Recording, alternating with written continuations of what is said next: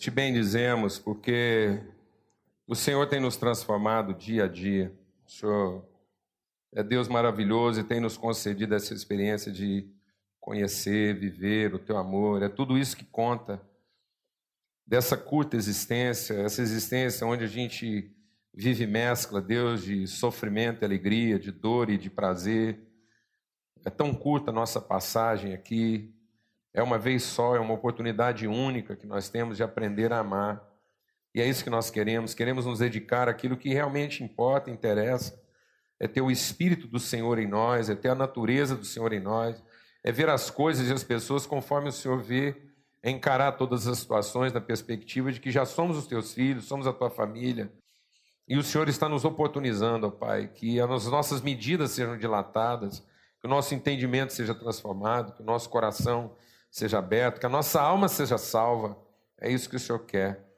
Ó oh Deus, nós queremos essa maturidade, nós queremos essa transformação, nós queremos realmente ter olhos para aquilo que realmente interessa e é importante. No nome de Cristo Jesus. No nome de Cristo Jesus, queremos clamar pela vida da Amália.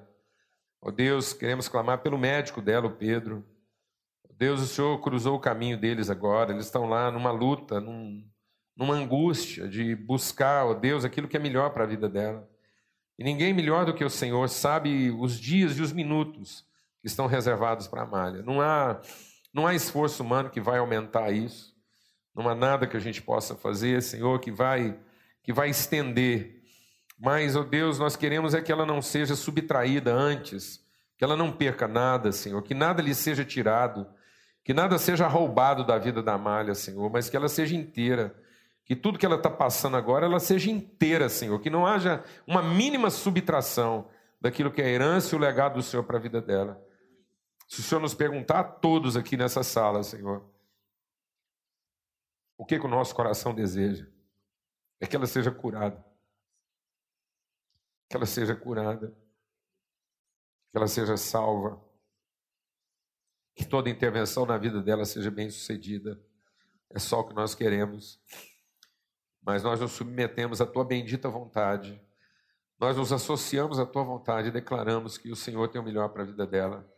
Mas aquilo que é a nossa parte, nós declaramos que venha cura sobre a malha, que venha restauração, que venha vigor, que ela receba agora, que a malha receba agora limpeza de todos os seus órgãos, uma plena restauração. Clamamos pela hortência, ó Deus, por todo o processo que ela está passando, que haja mesmo uma limpeza do Senhor uma renovação física e espiritual em todas as áreas, Pai. No nome de Cristo Jesus. Amém. Graças a Deus. Amém. Amém. Amados, é, hoje é um dia muito bom para nós, né? Porque além da gente poder estar tá aqui abrindo a palavra de Deus, louvando ao Senhor, aprendendo, encorajando uns aos outros, a gente também tem a oportunidade de, de tomar a ceia juntos. É um momento de, de revigorar o nosso coração. E eu estava falando para os irmãos assim da alegria, da alegria exatamente por isso, porque é, nessa curta estadia aqui, né, nesse tempo tão breve, é, é, um tempo em que a gente ainda tem que dividir né, nossas emoções com, com tantas coisas agradáveis e tantas coisas desagradáveis. Não é verdade, amado?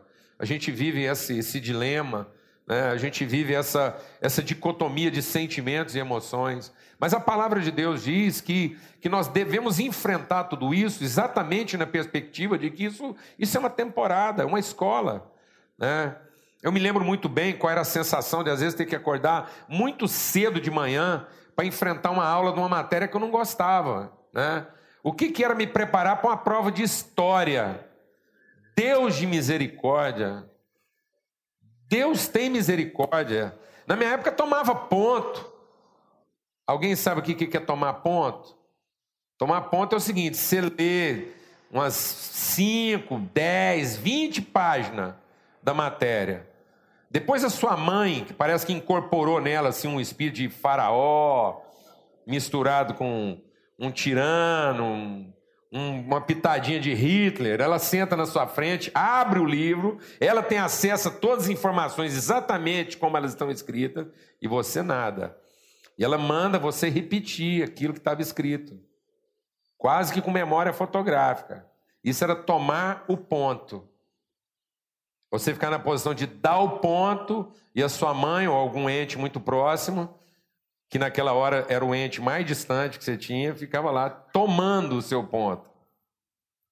Olha, amado, uma vez eu passei, eu tive um, um perrengue com um ponto, uma vez de história, porque era de tarde, quatro horas da tarde, tarde fresca, vinha da rua o som dos meus amigos jogando bola e eu precisando fechar nota em história. E os meninos lá, agora é em mim. E eu escutando aquela barulhada lá na rua, jogando bola, e eu estudando história. Minha mãe lá na sala, sentada, me esperando, eu entregava o livro para ela.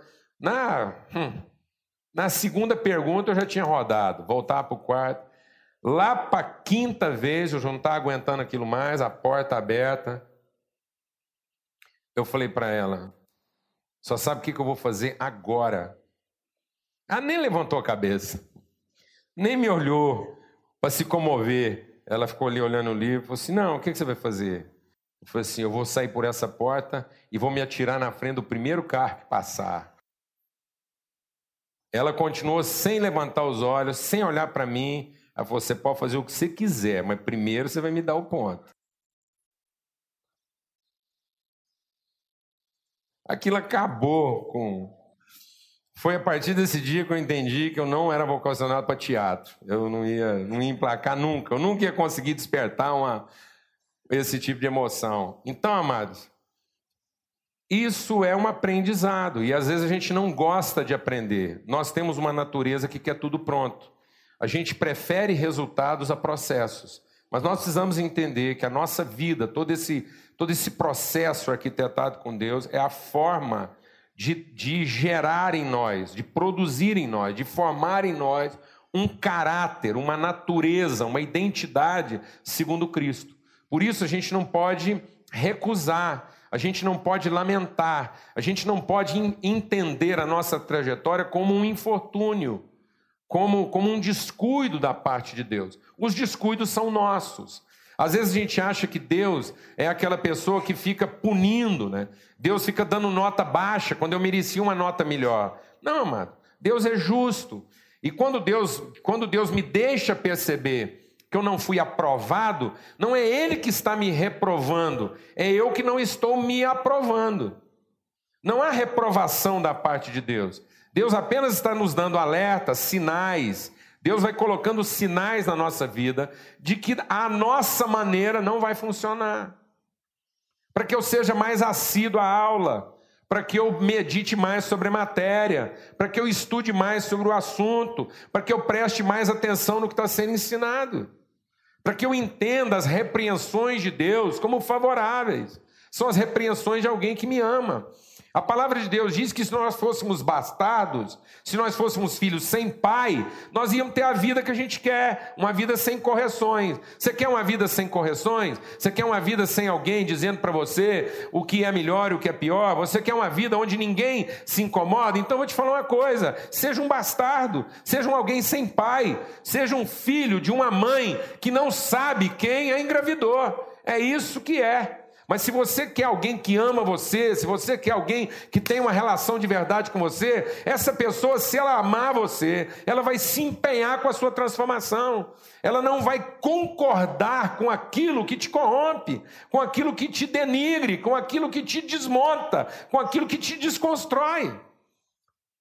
É brincadeira, fica parecendo que a gente olha para Deus e Deus é esse ser mal-humorado. Que Deus só criou a gente para ficar aborrecido. E que ele não gosta de nada que é bom. O que, que Deus não gosta que é bom, amado? Hoje em dia, nunca, nunca na humanidade se viveu tanta perversidade sexual como se vive hoje. O sexo hoje se tornou a coisa mais banalizada, mais vulgar, mais degenerada. Não há respeito pela relação sexual, não há respeito pela dignidade da intimidade. Agora, quem foi que inventou o sexo, amado? Quem foi que achou que isso ia ser a maior onda para o ser humano? Quem foi que fez o ser humano já nascer equipadinho para o negócio? Ou quem sabe fomos nós que, vendo as ferramentas, falamos assim: eu acho que dava para usar assim. Vamos falar com Deus se Ele deixa nós usar desse jeito? Porque Ele deve ter pensado outra coisa para esses negócios. Não, meu irmão. Quem foi que, que, que pensou o macete de que uma uva fermentada ia produzir vinho, e isso ia produzir uma bebida que no momento certo na nossa vida, ela entrava em você e trazia para você calma, relaxamento. Mas não, nós não contentamos com isso. Não basta uma taça ou duas, tem que ver o fundo da garrafa. A palavra de Deus diz que quando você vê uma taça de vinho, até pela metade, ela é uma coisa brilhante, interessante, mas se você chegar até no fundo dela, lá dentro se esconde uma cascavel, uma cobra venenosa. Então nós nunca devíamos pegar uma bebida que seria para nosso relaxamento, você chegar num fim de tarde e sentir que a coisa assim acalmou, legal, para você ficar gostoso, bem. A gente nunca deveria chegar o quê? No fundo disso. Porque aquilo que é brilhante no início é venenoso no final. Quem que inventou isso, amado? Deus estava de mau humor? Deus estava de mau humor quando ele inventou o sexo, ele arrumou uma coisa para a gente gostar muito, depois só para ter o prazer de proibir. Ele produziu todas essas coisas maravilhosas para a nossa vida, para depois só ficar lá, escondido de trás da porta, falando assim: ó, oh, ó, oh, que coisa mais triste. Não, amados, nós aqui precisamos entender que nós estamos nos punindo. Nós estamos trazendo sobre nós a punição, nós estamos trazendo sobre nós o castigo, na medida em que nós não queremos frequentar bem a escola, não queremos ir na sala, não queremos entender a natureza e o propósito da relação, trazer dignidade para isso, deslumbrar e vislumbrar isso numa dimensão maior, mais sublime, mais eterna. Você sabe o que, que Deus usou para exemplificar a relação eterna? Sabe o que Deus, para nós, para a gente ter uma vaga ideia, uma vaga ideia do que, que pode ser o nosso gozo, o nosso prazer eterno. Sabe o que, que Deus usou para exemplificar isso? A relação íntima do noivo com a sua noiva. Ele usou a figura das núpcias. Das núpcias. O noivo entrando com a sua noiva para núpcias eternas. Uma lua de mel eterna. É isso que Deus usou para a gente dizer. E para quê, amado?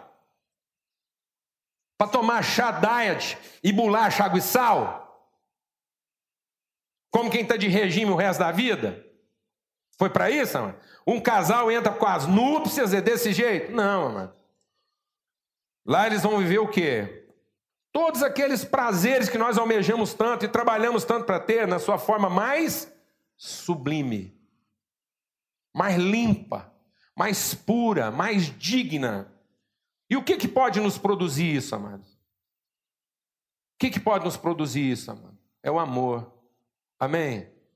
Porque se eu verdadeiramente for transformado nessa consciência, eu nunca vou querer explorar alguém no seu limite. Um homem nunca vai querer explorar a sua mulher simplesmente para trazer prazer e satisfação para suas carências, porque vai amá-la, vai saber respeitar o seu momento, vai saber respeitar a sua hora, não vai querer ter prazer sem que ela também não tenha, vai querer honrar essa relação, não vai ficar pensando em outras coisas que podem trazer indignidade para essa relação, vai ter essa relação num lugar sublime, num lugar de honra, vai ter isso como a sua coisa mais preciosa, o seu bem mais precioso. E essa mulher não vai querer ver esse homem alucinado, entorpecido, embriagado, nervoso.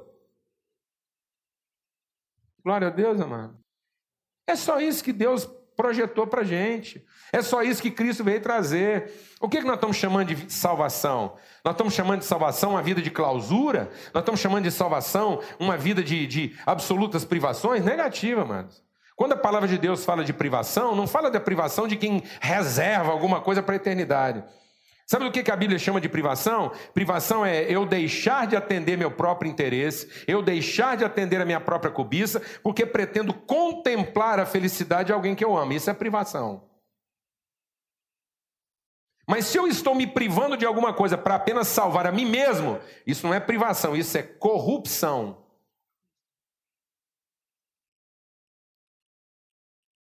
Está me entendendo isso, amado? Em nome de Jesus. Então, se a gente olhar para a palavra de Deus, se você abrir sua Bíblia lá em Romanos, no capítulo 12, Romanos, no capítulo 12, a palavra de Deus diz assim, versículo 6: Portanto, usemos os nossos diferentes dons de acordo com a graça que Deus nos deu. Se o dom que recebemos é de anunciar a mensagem de Deus, façamos isso de acordo com a fé que temos. Se o dom que recebemos foi o dom de servir, então devemos servir. Se o dom que recebemos é de ensinar, então vamos ensinar. Se o dom é de animar os outros, então vamos animar as pessoas. Quem reparte com os outros o que tem, que faça isso com generosidade. Quem tem autoridade, que use a sua autoridade com cuidado. Quem ajuda os outros, que faça isso com alegria. Que o amor de vocês não seja fingido. Que vocês possam odiar o mal e só seguir o que é bom. Amem uns aos outros com amor de irmãos em Cristo e se esforcem para tratar uns aos outros com respeito. O que está complicado aqui, amados? O que está complicado aqui? Onde é que Deus estava de mau humor quando ele mandou Paulo escrever essas coisas? O que, que é vida cristã se não isso? O que, que nós ficamos inventando de vida cristã? O que, que nós fomos acrescentando à nossa espiritualidade que se tornou a pior de todas as religiões? Você sabe qual é a pior de todas as religiões do mundo hoje, amado? Eu vou te falar qual é a pior de todas as religiões do mundo hoje é o cristianismo. Porque, como religião, é a pior. Porque a Bíblia diz que aquele que sabe fazer a verdade, sabe o que é a verdade e não a cumpre, é pior do que o incrédulo. Então, todas as formas de religião do mundo são fundamentadas em incredulidade, mas a religião cristã deformada, corrompida, degenerada, transformada em dogma religioso, é a pior do mundo. Porque é uma perversão da fé verdadeira. Nada engana mais. Nada engana mais um ser humano do que um cristão que não tem compromisso com a verdade. É preferível, deixa Deus ministrar o seu coração. É preferível ter um filho parido num bordel do que um filho sendo enganado por uma pregação que se diz cristã, mas que nega a sua virtude.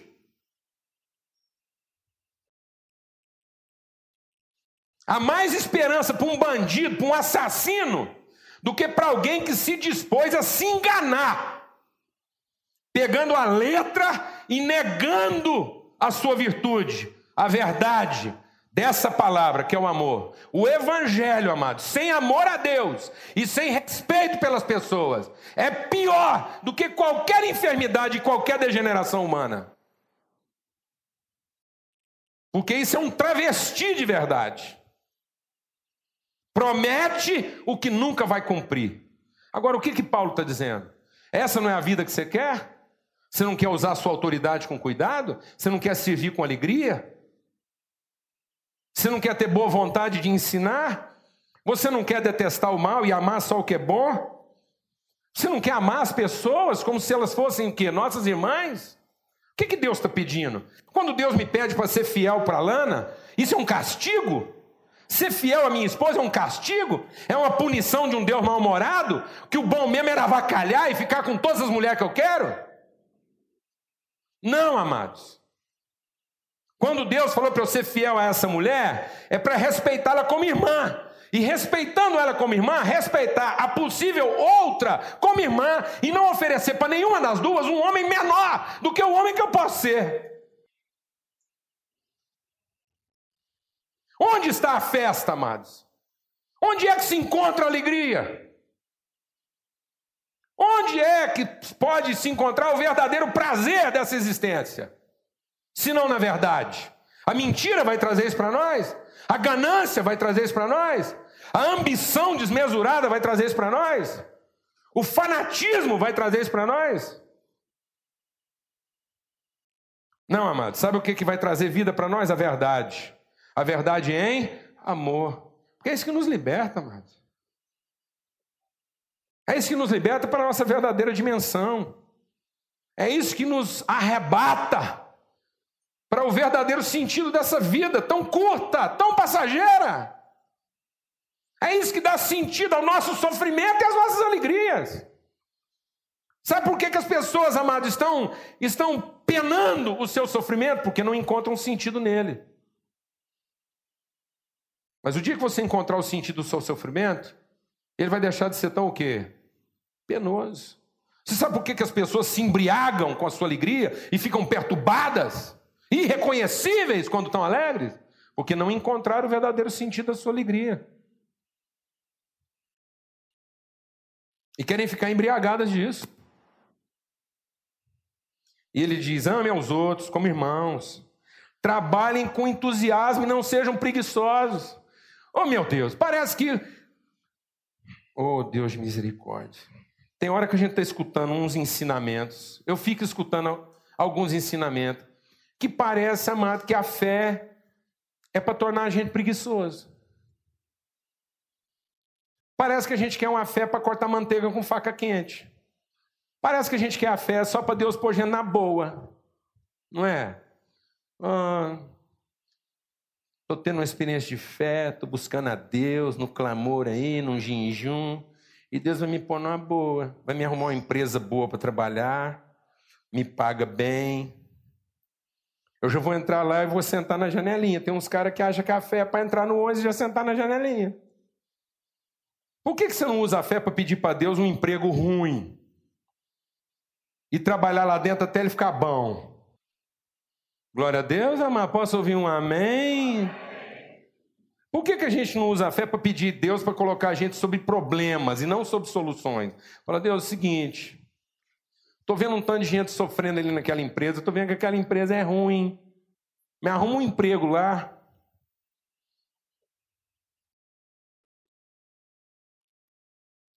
Me arruma um emprego lá naquele angu de caroço. Ou não, amado? Isso é preguiça, meu irmão. Nós estamos ficando preguiçosos. Parece que a fé é para não trabalhar. Deixa eu te falar uma coisa. Se você andou lendo alguma Bíblia que diz que a fé é para não trabalhar, deixa eu te falar. Deus que é Deus é trabalhador. Jesus diz assim: Meu pai trabalha até hoje. Você foi criado por um Deus que trabalha. Amém. Deus nunca estalou os dedos. Deus trabalhou. Jesus veio e falou assim: Eu vim nesse mundo para cuidar dos negócios do meu pai. Ele veio para trabalhar, mas trabalhar muito. Andou a pé. Jesus não teve o privilégio que ele deu para Filipe, que foi de ser trasladado de um lugar para o outro. Alguém está entendendo o que eu estou falando ou não? Porque Jesus podia muito bem sumir de um lugar e aparecer no outro, tá tudo fácil. Né? Sumir em Cafarnaum, aparecia em Cesareia de Filipe. Ele precisava ir lá curar um endemoniado gadareno, e já, puf, sair lá no cemitério. Para que quem vai enfrentar mar revolto, com tempestade, aguentar encheção de saco de discípulo mal resolvido? Não, é. Ele mergulhava de um lado, saía do outro, tá tudo certo. Chegava na praia. Vamos lá, Deus, tem um endemoniado ali para resolver. Não, amado perrengue, chegou lá, acabou de expulsar lá uma legião de demônio. Expulsou uma legião de demônio, o filho de Deus, uma legião de demônio. Saiu do cara. Vem a cidade nervosa, fala: aqui você não vai ficar, não. E ele nem levantou o discurso: como não vou ficar aqui? Quem não vai ficar aqui são vocês. Atrás dos porcos. Não. Jesus baixou a cabeça, montou no barquinho, voltou para trás. Porque ele estava aqui para quê, mano? Para ensinar a gente a trabalhar e não ser preguiçoso. Faz que a gente quer a fé para ser preguiçosa, mano. A gente acha que a fé vai te poupar a gente de quê? De trabalho? Não, mas a fé é para nos dar condição de trabalho, porque está na Bíblia. Que a fé é para que eu trabalhe bem, a fé é para que eu faça boas obras. A fé é para que eu seja o melhor trabalhador que o mundo já conheceu. Glória a Deus, amado. É uma disposição, é um, é um sentimento, é um impulso. Aí tem hora, rapaz, tem hora que você olha, levanta de manhã e fala: Deus, não é possível. Né? Você olha assim, amanhece o dia, você fala: Deus, não é possível. Seis horas da tarde. A hora que você acha que o dia está acabando, aparece uma situação. Fala, Deus, mas que negócio é esse? Atende ou não atende? Vai ou não vai? Faz de conta que não escutou ou presta atenção? E aí bate aquela o quê? Preguiça. Mas você tem que sacudir e falar assim: opa, eu estou aqui para quê? Para trabalhar. Glória a Deus. Então nós não temos que ficar ofendido. Não temos que ficar ofendido. Essa coisa de chegar em casa, a mulher tá mal. Aí a gente fica ofendido. Não, mano. Vai trabalhar, ué. Vai ajudar ela a ficar bem. E aí, benzinho? Que você quer? Deixa que eu faço. Amém, amado? Glória a Deus. Posso ouvir um amém? O cara chega nervoso. Dia foi ruim. A mulher estava toda esquematizada, achando que ia ser a hora do quê? Recreio, mas chega lá, aquela encrenca, aquele estrupício, entra pela porta, mas serviço. Aí você toma sua fé, não seja o quê? Preguiçosa, vai trabalhar, amém? Fica calmo, bem. Vamos tomar um banho, preparar a bebidinha que você gosta, senta aqui, Fala para mim. Quem te maltratou hoje? Glória a Deus, amado. Posso ouvir um amém? amém? Isso é vida cristã. É assim, isso é, isso é o evangelho. Quem foi que ensinou para gente que ia ser diferente? Que mentira andaram pregando para nós. Tudo é para ser enfrentado com que, amados? Com boa disposição, com bom ânimo. Sirvam o Senhor com o coração cheio de quê? Fervor, entusiasmo. Há fervor na sua vida, meu irmão. Há entusiasmo no seu coração. Há disposição. Não estou perguntando se tem problema, se não tem. Com certeza tem, com certeza cada um aqui está arrastando uma mala, está carregando uma coisa que você muitas vezes julga insuportável. Você está falando, ele está falando isso aí porque ele não está sabendo do tamanho da minha encrenca. Claro que eu sei, amado. Você sabe de que tamanho é a sua encrenca? O tamanho da minha. Mas quer que eu te diga uma coisa? Eu acho a minha maior, como você acha que a sua é maior. Porque cada um acha que a sua é maior. Mas sabe que tamanho elas são? Todas do mesmo tamanho. Todas do mesmo tamanho. Porque você sabe que tamanho que elas são? Do nosso tamanho. Elas têm exatamente a medida do que nós conseguimos o quê? Suportar. Deus não permitiu na sua vida nada que você não consiga arrastar, enfrentar ou vencer. Amém? Então o que está faltando na nossa vida, amado? Fervor, entusiasmo. Veja que coisa tremenda Paulo está dizendo aqui: que a esperança de vocês os mantenha sempre alegres e aguentem com paciência os sofrimentos e orem sempre. Repartam com os irmãos necessitados o que vocês têm e recebam os estrangeiros nas suas casas. Tem alguém perseguindo você? Abençoa. Olha que disposição, olha que, olha que reverso que Paulo está colocando na nossa mente. Tem alguém me perseguindo? Eu não vou lamentar. Tem alguém me perseguindo? Eu não vou me sentir injustiçado. Sabe o que eu vou fazer? Vou abençoar essa pessoa. Abençoa quem está perseguindo você. Peça que ele que ele abençoe essas pessoas. Peça que Deus abençoe quem está te perseguindo. E não que ele amaldiçoe. Alegrem-se com os que se alegrem. Tem alguém chorando? Vai lá e chora junto. Tenham por todos o mesmo cuidado. Não sejam orgulhosos. Aceitem fazer serviços humildes. Aceitem fazer coisas que você acha que não é mais hora de fazer. Quantas vezes a gente está sofrendo porque se recusa a fazer coisas, porque a gente acha que já passou dessa hora. Não, eu não sou mais a pessoa para fazer isso. Não, eu não estou mais na. Que bobagem! Não despreze a oportunidade de viver a vida na sua plenitude. Às vezes Deus está te dando uma coisa para fazer que você julga aquilo desprezível, fora de hora. Você fala, meu Deus do céu, já passei desse momento, isso não é mais para mim. Mas é a oportunidade que Deus está te dando de redimir coisas, de preencher vazios seu, da sua vida que ficaram para trás. Há buracos na nossa existência que precisam ser o quê? preenchidos. E às vezes através de um gesto simples, uma coisa simples. Basta que eu não receba aquilo com indignação, com orgulho, pensando que eu sou mais sábio, que eu estou que eu, que eu numa posição melhor do que as outras. Em nome de Jesus. Não fica pagando para as pessoas fazerem tudo o que você poderia fazer. Amados, às vezes lavar um copo em casa vai fazer muita diferença para a vida dos seus filhos. Ele vê você fazendo isso. É tão mais simples ter alguém fazendo isso para a gente. É tão mais simples ter alguém cozinhando para a gente. Mas é tão melhor o seu filho, sua filha, sua família, seu marido, sua esposa, ver a sua disposição de ferver um macarrão. Não é possível que nós não sabemos ferver um macarrão. Não é possível. Mas a gente vai ficando tão sofisticado, tão cheio de imposições, que a gente começa a achar que passou dessa hora. Alguém aqui sabe o que eu estou falando ou não? Qualquer um aqui sabe esparramar um patê num pão, um não sabe. Preparar uma lancheira, qualquer um aqui dá conta. Mas é tão mais simples ir transferindo essas coisas para outras pessoas. Não estou falando que você tem que fazer isso todo dia. Mas nunca também é demais. Amém, amado? É isso que ele está falando. Isso é vida cristã. Alegrem-se. Não paguem ninguém com mal. Procurem agir de tal maneira que vocês recebam a aprovação dos outros.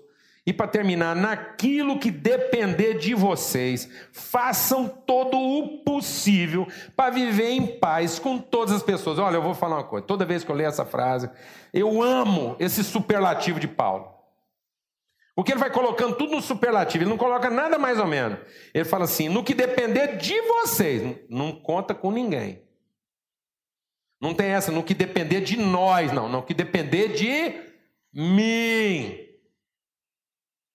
Não é que depender da. Não, que depender de mim, eu devo fazer todo o meu esforço, todo o possível, para ter paz com todo tipo de gente.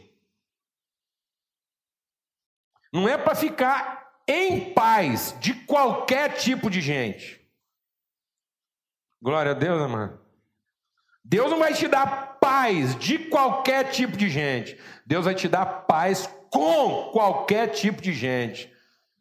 Quem crê nisso aqui, amado? Porque tem gente que está achando que fé é para ficar em paz de qualquer tipo de gente. Não, amado, é para ficar em paz com qualquer tipo de gente. Glória a Deus. E por que, que eu estou contando isso? Porque às vezes a gente olha isso e fala assim: não, isso não tem condição. Paulo. Então eu vou te contar uma coisa. Se você lá na sua casa abrir sua Bíblia, em Atos 27, Paulo estava acorrentado num navio, sendo levado para ser preso em Roma. Presta atenção nessa cena. Paulo está dentro de um navio, ele é o prisioneiro. Ele é o cara no chão do porão. Ele é o homem que está algemado a um navio que está levando ele para ser preso em Roma. Lá ele vai ser humilhado, lá ele vai ser. Ele nunca mais saiu. É, Paulo está para lá, ele vai ficar preso lá. Então o que, que acontece? Alguns sonhos de Paulo vão ser interrompidos. Paulo tinha sonho de um dia visitar a Espanha, nunca visitou. Nunca foi, porque lá em Roma ele ficou. Terminou um homem, o homem que escreveu essas coisas, terminou a vida dele acorrentado a um soldado, morando numa casa de aluguel. Alugaram uma casa para ele e ele viveu em prisão domiciliar. Esse homem que escreveu isso aqui terminou a vida dele em prisão domiciliar. E no navio que estava sendo transportado para Roma, começou a dar tudo errado, tudo errado. O cara já não bastava ele estar tá preso, ele ainda estava preso num lugar onde tudo dava errado e ninguém escutava ele. Acima de Paulo estavam os escravos que remavam o navio e que cuidavam do serviço do navio. Acima dos escravos estava a soldadesca lá, quem ficava vigiando, tomando conta das coisas. Acima da soldadesca estava a tripulação do navio. Acima da tripulação estava o comandante do navio. Acima do comandante do navio estava o dono do navio. E acima do dono do navio estava o chefe da guarda romana, que estava comandando aquele pelotão que estava levando Paulo preso. Ou seja, na cadeia hierárquica, Paulo era o último. Mas sabe quem virou aquela situação toda? Sabe quem tomou aquela situação na mão? Paulo. Porque quando começou tudo dar errado, tudo dar errado, tudo dar errado, e o navio se destruir, ninguém mais sabia o que fazer. Paulo se levantou e falou assim: Olha, isso aqui está ruim, está muito ruim, mas eu quero falar para vocês: fiquem calmos, porque vai ficar pior. Para de sofrer, para, para, porque às vezes está tudo ruim e o povo está sofrendo. Você sabe por que, que o povo está sofrendo? Porque estão sofrendo tentando salvar uma coisa ruim que não tem salvação. Então Paulo falou: para de sofrer, gente. Isso aqui não tem mais conserto, vai acabar tudo, esse navio vai sumir, mas a vida de vocês vai ser preservada. Calma. Calma, amado, porque às vezes você está sofrendo tentando salvar coisas que já estão o quê? Perdidas. E nessa de ficar tentando salvar coisas que estão perdidas, você está perdendo a sua alma. Está perdendo o sentido da sua existência. Paulo chamou todo mundo para trás e falou assim: calma, Deus está no controle, Ele falou para mim: ninguém aqui vai morrer, todos serão salvos. Por isso, senta e vamos comer. Glória a Deus, amado. E o povo não acreditava. Sabe o que, que Paulo fez? Deu graças, partiu o pão, começou a repartir com as pessoas. E a Bíblia diz que o povo, vendo Paulo comer, recobrou o ânimo e começou a comer também. Sabe o que Deus quer fazer com você em toda e qualquer situação?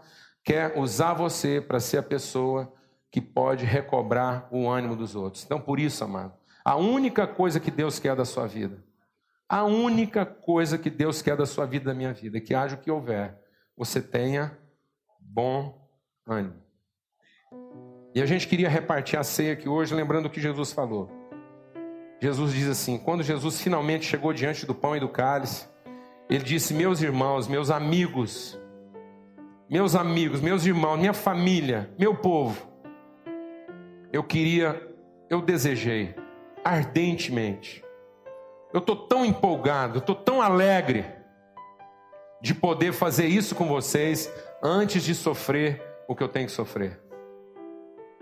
Sabe, amados, quando você se empenha para manter o ânimo, para ter alegria, para ter esperança, você se prepara para sofrer.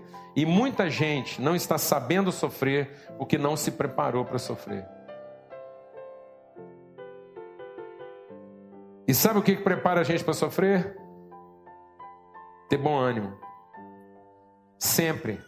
E em todo momento saber reconhecer os irmãos e ter com quem repartir. Paulo ainda ia ter muito que sofrer. Aquele navio lá afundando era o sofrimento dos que estavam com ele. Mas Paulo estava fazendo tudo para chegar onde ele iria sofrer mais ainda. Mas em momento algum ele perdeu o quê? O ânimo. Como é que você está enfrentando seus problemas? Como é que você está enfrentando sua vida? Como é que você está enfrentando suas dificuldades? Com preguiça, com mau humor, com murmuração, com queixa, com lamento, com senso de injustiça, achando que você está prejudicado, achando que Deus errou a mão, que Deus é mal-humorado, que Deus está de marcação com a gente, que Deus só deu coisas para a nossa vida que nós, no fundo, não podemos desfrutar, não é verdade. Amém, amado? Está aí, é para a gente viver bem, é para a gente desfrutar de todas as coisas, é para a gente aprender e, no fim, transformar a gente naquilo que Deus quer que a gente seja. Pessoas que amam amam, aprenderam a amar, sabem enfrentar qualquer situação, sabem enfrentar qualquer tipo de relacionamento, está preparado para sofrer com qualquer tipo de gente ou pessoa ou circunstância, porque nunca perderam o seu ânimo. A esperança que nós temos vai fazer com que a gente esteja sempre alegre. Amém? Eu não sei a mala que você está arrastando, mas eu sei que você pode fazer isso de forma mais alegre. Amém? Sem perder as oportunidades que Deus coloca na sua frente para você o que? Repartir o seu pão. Para que você viva esse momento de alegria. Reparte o seu pão, chama a sua família, chama os seus amigos, reparte o seu pão. Fala como Jesus falou: quero muito, quero muito repartir meu pão com você, antes de sofrer o que eu tenho para sofrer. Porque quando eu estiver lá sofrendo, é disso que eu vou lembrar. Sabe o que vai me ajudar a enfrentar as lutas que eu tenho para enfrentar? É saber que eu continuo tendo amigos com quem eu posso repartir meu pão. Amém. Nós temos muita coisa para enfrentar, nós temos muita coisa ainda para sofrer. Mas o que, que vai nos manter sempre animados? É saber que nós temos sempre aqueles com quem nós podemos repartir nosso pão. Que esse seja o desejo mais profundo do nosso coração. Amar e servir sempre com alegria uns aos outros e ter esperança sempre. Fala para seu irmão, tem bom ânimo. A chapa é quente, mas tem bom ânimo. Amém, mano? Amém.